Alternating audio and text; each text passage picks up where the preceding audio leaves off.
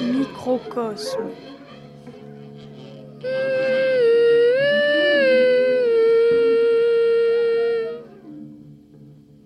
Une restitution sonore l'enfermement.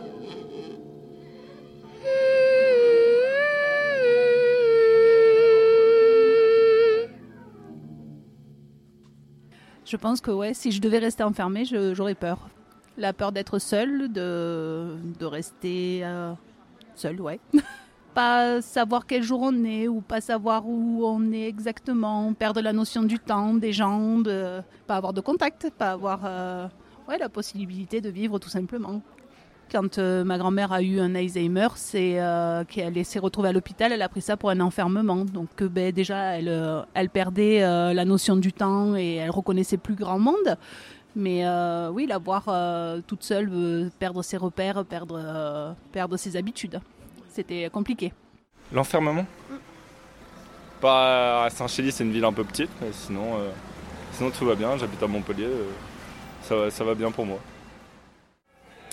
Suivant le cas de chaque personne, certains, enfermements certainement soient nécessaires pour le soin de la personne, pour euh, soulager aussi ceux qui accompagnent, parce qu'accompagner des malades ou accompagner des, des jeunes en difficulté, c'est aussi assez difficile. Donc il doit y avoir un échange entre ceux qui ont besoin de soins qui doivent être en- enfermés et ceux qui, qui vivent au quotidien avec eux. Euh, ben, disons, c'est une de mes sœurs qui a fait un AVC et on a été incapable de pouvoir la garder à la maison. Donc c'est vrai qu'on a fait le choix de la mettre dans une EHPAD.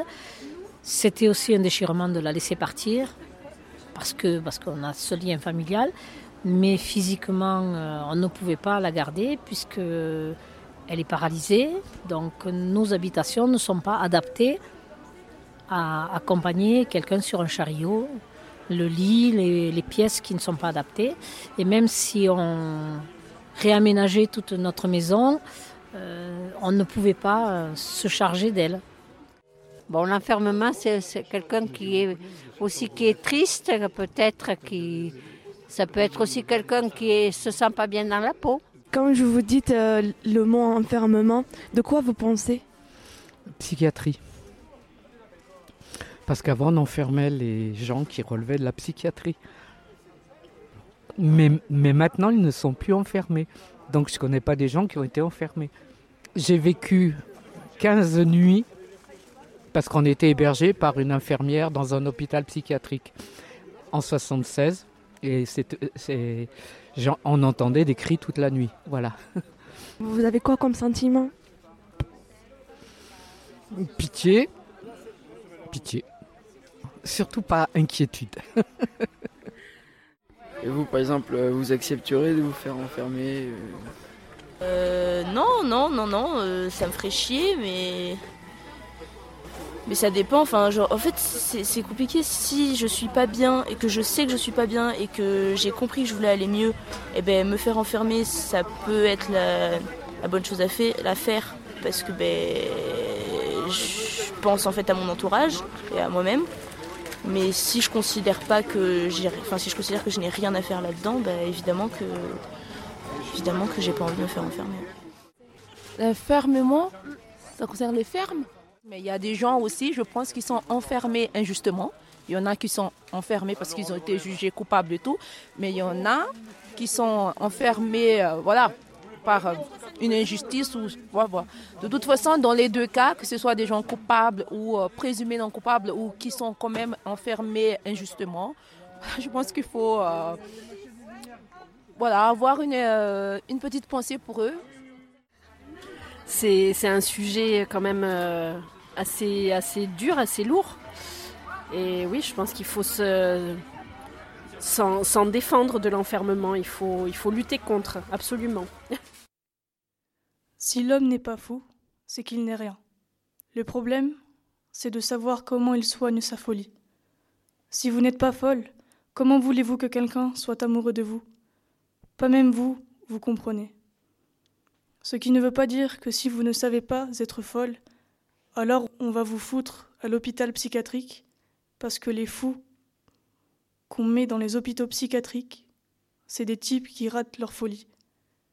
L'important de l'homme, c'est de réussir sa folie. François Tosquel.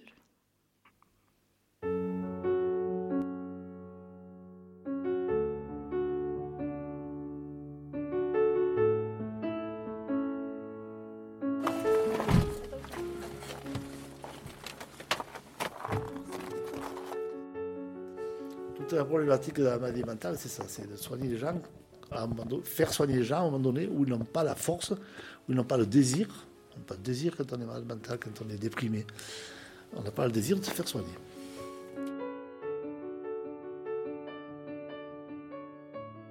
Je vais me présenter. Je m'appelle M. Baldran Yves. J'ai travaillé 40 ans dans cet établissement. J'étais infir- j'étais infirmier. Et par la suite, j'étais infirmier surveillant, infirmier surveillant chef. Et puis je suis à la retraite désormais, mais je m'intéresse toujours à l'histoire de cet établissement et de la psychiatrie en général. Ma définition de la liberté, c'est euh, pouvoir briser ses chaînes, pouvoir euh, rêver et croire en ses rêves et, et assumer ce qu'on est, même si des fois euh, on est plus que Cléopâtre. C'est compliqué. Ouais. Bonjour. Encore je suis là, monsieur Camille.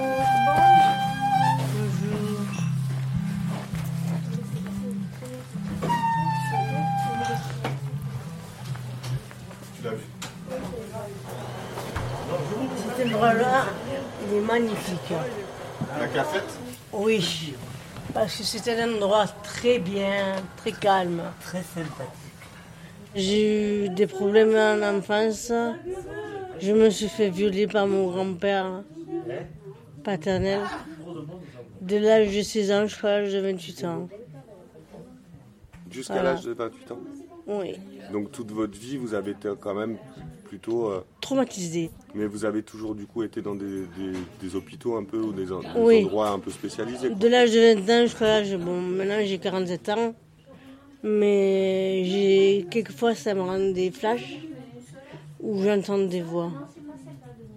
Mais maintenant ça me fait plus rien. Ça va mieux maintenant. C'est bien. C'est pour ça que je, je fais tout mon possible pour partir vers là-bas. Pour vous rapprocher aussi. Voilà, oui. Et du coup, euh, vous pensez partir euh, d'ici bientôt? Non. Non. Il faut que je puisse euh, être mieux dans ma peau et aller de l'avant, vraiment tourner la page. Et ça, c'est difficile. C'est ça, Et ça prend beaucoup de temps. c'est ça. Pourquoi vous vous intéressez en lycée agricole aux, aux handicapés ou aux, aux gens qui sont pas, soi-disant, entre parenthèses, normaux, mais qui sont très normaux Comment vous, a- vous êtes arrivé ici? Je suis arrivée ici parce que mon ex-conjoint, ex-ex-conjoint, le père de ma fille et pas de mon fils, qu'il a reconnu comme étant son fils, était dangereux et que les gendarmes sont venus me chercher trois fois et m'ont mis en hospitalisation d'office, en HO, avec les menottes et tout, en me disant qu'il allait me finir par me tuer. Il m'a étranglé, il m'a m'a fait, il m'a cassé le nez, il m'a fait beaucoup de mal. Il est décédé en 2018 et malgré tout, euh, j'ai de l'amour pour lui, même si on avait 24 ans d'écart. C'est quand même le père de mes enfants. Je viens d'avoir 48 ans au mois d'octobre. Et euh, ça fait la moitié de ma vie que je passe enfermée en HP. On croit qu'on est enfermé, mais en fait, c'est pour nous aider à nous briser nos liens et nos chaînes. Des fois, il faut en passer par l'isolement, par des piqûres. C'est une épreuve très difficile, mais on s'en sort. Excusez-moi, c'est l'émotion. Depuis quand vous êtes, euh, vous êtes ici à Saint-Albert Là, depuis, euh, je suis hospitalisée à l'EPP depuis le 12 septembre. Ça fait trois mois que je suis hospitalisée. Là, j'aide à faire les décorations Noël. On va avoir un repas le jeudi 15 décembre où on sera tous les CMP regroupés. Je m'investis beaucoup dans les services où le docteur Pratt, le psychiatre, m'a dit que j'avais beaucoup de travail à faire. Et j'espère signer un contrat. Pourquoi pas une patiente qui devient une psychiatre Et euh, vos journées, elles se passent comment? Vous, C'est quoi le, le déroulement de vos journées? Journée, c'est le matin, on nous réveille à 8h30. Moi, je suis levée à 6h30, 7h. Je m'endors vers 1h du matin, minuit, 1h du matin. Je prends mes cachets à 11h. Et les cachets m'aident à me, me poser, à me, à partir dans le coma, quoi, à reposer le cerveau. J'en ai bien besoin. En fait, je m'appelle pas Karine, je m'appelle Cléopatra. Parce que 5000 ans plus 5000 ans, la Terre a tourné, les deux pôles se sont inversés. Je l'expliquerai comme ça, ma maladie bipolaire, au début. Moi, ça va. Vous occupez pas de moi, je vais bien. Dans votre avenir, vous, imaginez quoi? Je dis que cha- à chaque jour suffit sa peine. Et que demain, ça sera notre combat. Puis encore un autre. Et un éternel recommencement parce que maintenant que je suis sortie, ben, c'est la vie, c'est le soleil, c'est.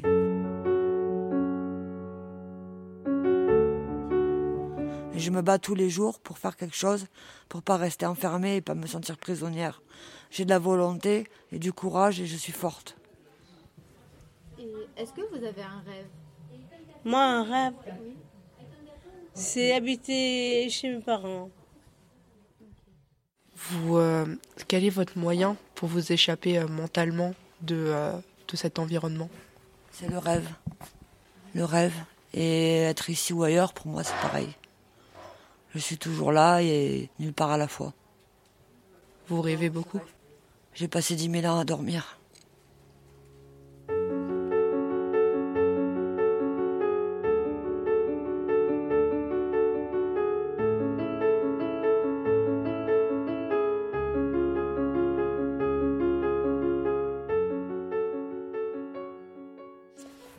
Là, c'est ce qu'on appelle, que Paul Éluard a appelé le cimetière des Fous, qui était initialement le cimetière de l'hôpital. C'était donc là où étaient inhumées la plupart des, des personnes décédées à l'intérieur de l'hôpital. La plupart, parce que les familles ne reprenaient pas leurs patients à l'époque. hein. Les, les gens étaient quand même relativement abandonnés, y compris par les familles. Donc ils étaient inhumés ici. Sachez qu'ici, il y a à peu près, allez, on ne sait pas à la louche, mais à peu près 2500 personnes inhumées. C'est-à-dire que de 1880 à 1980, à peu près 2500 personnes. Ce cimetière enfanté par la lune entre deux vagues de ciel noir. Ce cimetière archipel de mémoire vit de vents fous et d'esprits en ruine. 300 tombeaux réglés de terre nue pour 300 morts masqués de terre. Des croix sans nom, corps du mystère. La terre éteinte et l'homme disparu. Ces inconnus sont sortis de prison. Ils ont traversé le mur, sont sortis de prison, coiffés d'absence et déchaussés, n'ayant plus rien à espérer. Les inconnus sont morts dans la prison. Leur cimetière est un lieu sans raison. Saint-Alban, Paul Éluard, 1943. Et donc Éluard, quand il est venu en 1943, avait parfaitement compris le phénomène de l'enfermement. Le sommet de l'enfermement, c'était le symbole de l'enfermement psychiatrique, c'était bien ce cimetière, parce que même mort, on ne sortait pas de l'hôpital. Tellement on était enfermé. Parce que la logique administrative voudrait que les malades mentaux qui meurent à l'hôpital soient enterrés au cimetière communal. Ça s'est produit pendant un laps de temps entre 1871 et 1880. Mais euh, le directeur de l'époque, s'appelait certain M. Bessières, considérait que les patients étaient trop mal inhumés au cimetière euh, communal. Ils étaient inhumés de manière indécente, dit-il. Et en conséquence, il a ouvert ce cimetière dans l'idée que les, les- aliénés soient bien inhumés, ce qui a été le cas. Mais pour autant, il a, confirmé l'idée de l'enfermement. Paradoxalement.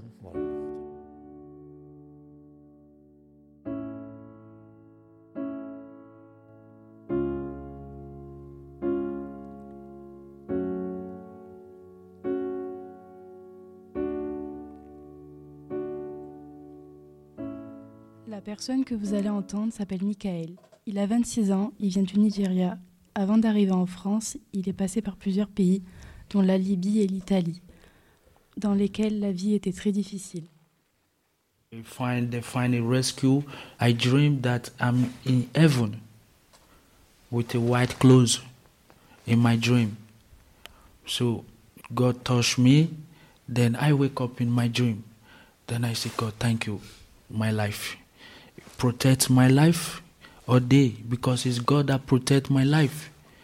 Because I wish not God, I will not be. So I'm so happy to see you people. Il est arrivé à Montpellier en 2016. Il est ensuite venu à Mervejols, où la perme l'a pris en charge. Il a l'autorisation de rester en France grâce à l'obtention d'un titre de séjour d'étranger malade. Il se sent très seul, donc il trouve de la compagnie auprès de Dieu. Il ne pourrait pas vivre sans lui. Lorsqu'il vient en Italie, il nous raconte qu'il a échappé à la mort grâce à l'amour de Dieu. Il aimerait beaucoup retourner à Montpellier pour avoir plus de facilité à trouver un travail, mais il serait beaucoup moins accompagné dans l'apprentissage de la langue et les démarches administratives. Une fois la confiance établie, il nous montre de la gratitude et nous remercie d'être avec lui et de le comprendre, car il s'enferme dans la solitude à cause de ses difficultés à apprendre le français. La Perme, c'est un lieu d'accueil de jour. On vient ici quand on a besoin d'aide pour les papiers, pour la traduction et pour passer un bon moment. Je vois une femme rentrer, elle est habillée d'un survêtement noir d'un pull à capuche bleu marine et d'un manteau de couleur moutarde. Elle affiche un grand sourire. Elle n'arrête pas de toucher ses manches et son sac. Elle l'ouvre et ferme de manière automatique, comme si c'était logique. Et tout ça, c'est dû au stress, à la peur, au malaise et à au gêne. On se salue, elle nous dit qu'elle s'appelle Tatini et qu'elle a 43 ans, qu'elle a également deux enfants, qu'elle vient de Géorgie. Elle a un fils de 25 ans et une fille de 18 ans. Peut-être qu'en nous voyant, elle pense à eux parce qu'on a à peu près le même âge qu'eux. Quand elle nous a montré les photos d'eux, on voyait qu'elle était gênée et qu'émotionnellement parlant, elle était vraiment triste. Elle commençait à avoir les larmes aux yeux et on était mal à l'aise pour elle. Ensuite, elle nous a dit que ça faisait quatre ans qu'elle n'avait pas vu ses enfants, car elle a quitté le pays pour rejoindre son mari qui a été hospitalisé en France.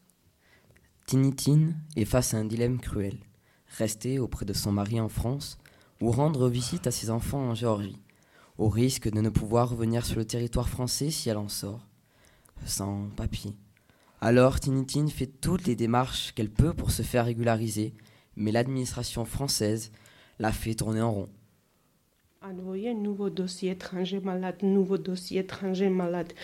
Et le problème, c'est ça envoyer un nouveau dossier étranger malade, euh, normalement, attendre deux mois. Non quatre mois, après cinq mois. Il finit mon mari papier, titre de séjour, et un mois fini. Et après, j'ai arrêté le travail. Parce que préfecture parlait, moi, donner ton mari papier, et moi pas donné. Comme ça.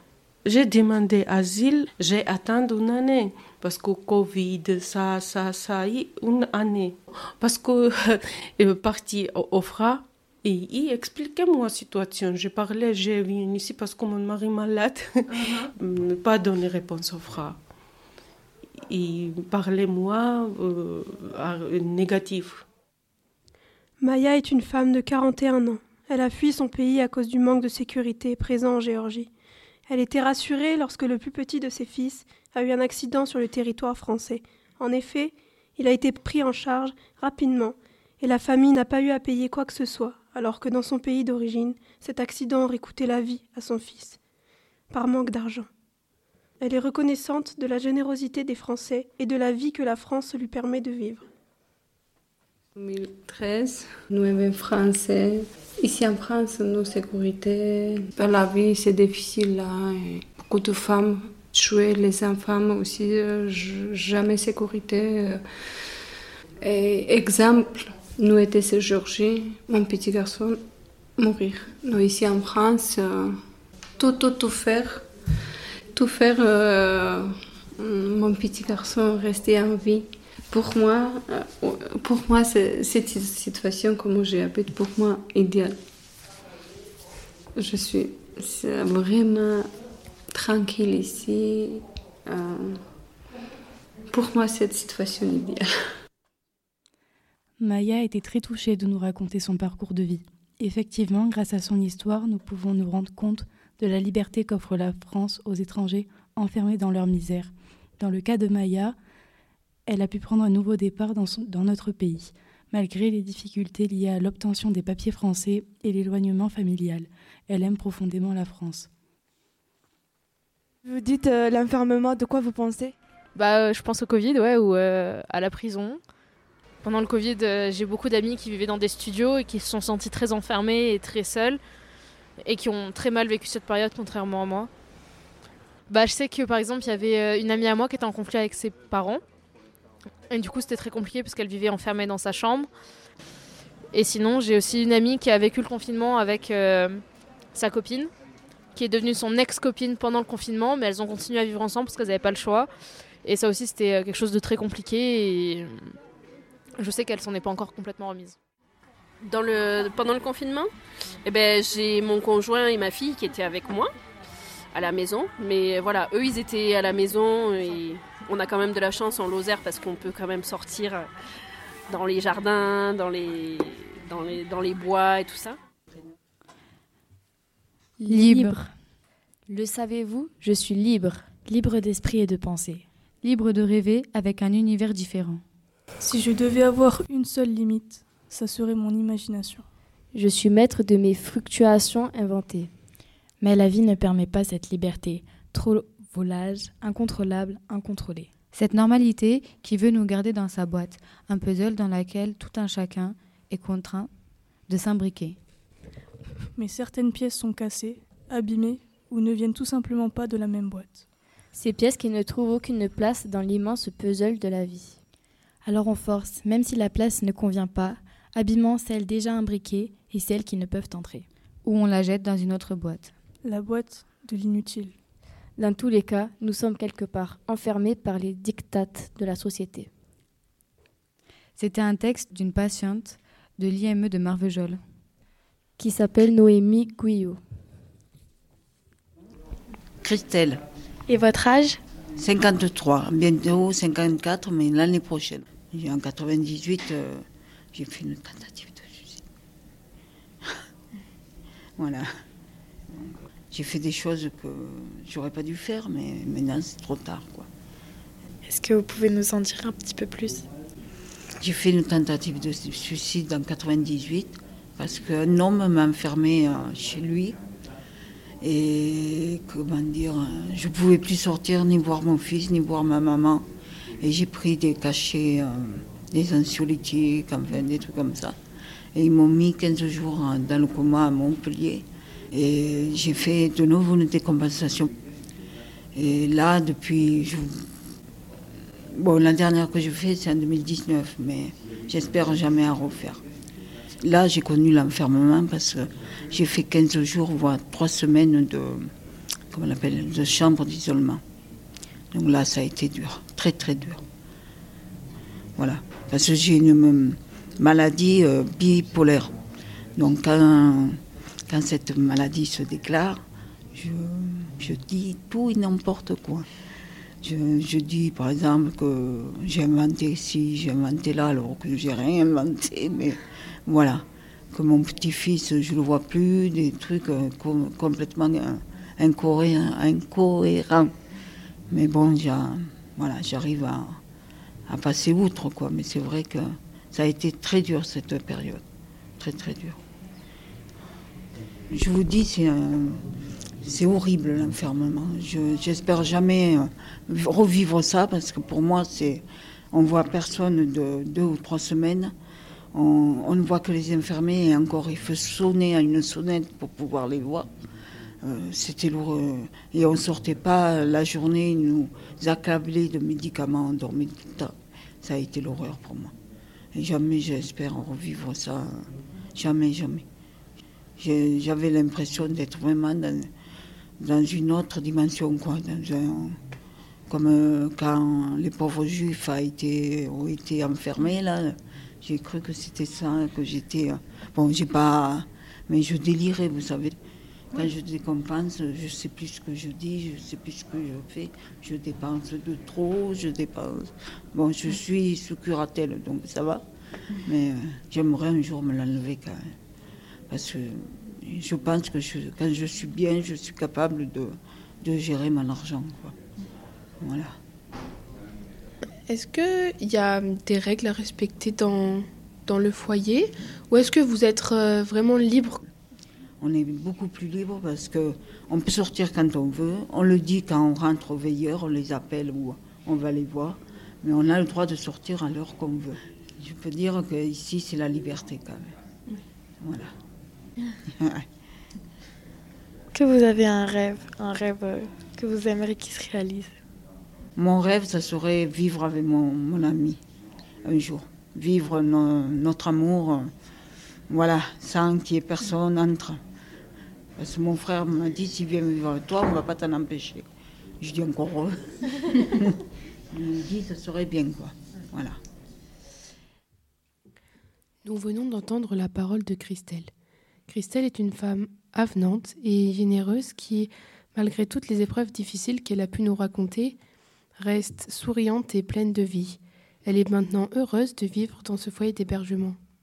Le foyer d'hébergement de la Colagne est situé à Marvejols. C'est un endroit très vert avec une belle chapelle à l'entrée et des beaux bâtiments rénovés. On a été reçus autour d'une belle brioche dans leur café, là où on a rencontré un autre usager qui s'appelle Bernard. Bernard est une personne très active, qui adore le travail et qui nous a raconté son histoire, que nous allons vous partager. Euh, Déjà, euh, je m'appelle euh, Bernard et je viens euh, du Cantal. Et je suis arrivé en Lozère en 2016 suite à un accident de travail. Je suis tombé de 18 mètres. Ça fait la hauteur de 6 étages. Donc 7, côtes cassées, deux épaules, euh, traumatisme crânien, et paralysie, la totale quoi. Ça, c'était le 7 juillet 2010, il y a 12 ans. Et après, j'ai fait de la rééducation pendant six ans. Et après, je suis arrivé en Lozère pour euh, retrouver un travail en ESAT et un foyer d'hébergement. Aujourd'hui, je suis au foyer d'hébergement de Boudoir. Et je travaille à, au Pôle Bois, l'atelier menuiserie. Au foyer à Boudoir, ça vous plaît quand même? Ah oui, moi, avec, le, avec les, les autres résidents, franchement, ça se passe euh, très bien. euh. Si, pour l'instant, je n'ai pas, j'ai pas envie de changer de foyer de travail. Le jour où je vais changer de foyer, c'est que ça sera peut-être pour un départ à la retraite ou quel- quelque chose d'autre, mais pour l'instant, le travail me va très, bien et le foyer, et le foyer me va très bien. Vous avez quand même des passions dans votre vie? Ah, je fais beaucoup d'activités, moi. C'est, ça. Je vous dis, je passe mes week-ends à faire des activités. euh, Je vous ferai voir des photos. Entre la pyrogravure, j'ai fait le viaduc de Millau en pyrogravure. J'ai fait des loups. J'ai fait le. Ma chanteuse préférée, c'est Céline Dion. Et je l'ai même fait en pyrogravure. Nous raconter euh, votre, votre histoire, ça, ça vous fait sentir mieux ou euh, Oui, ben justement, ouais, je voulais pas. Des fois, je veux pas en parler, mais je vois que le fait de- d'en parler tous, ça me fait du bien. Mais c'est quand même dur, je reconnais que. Mais le fait d'en parler, je me sens mieux.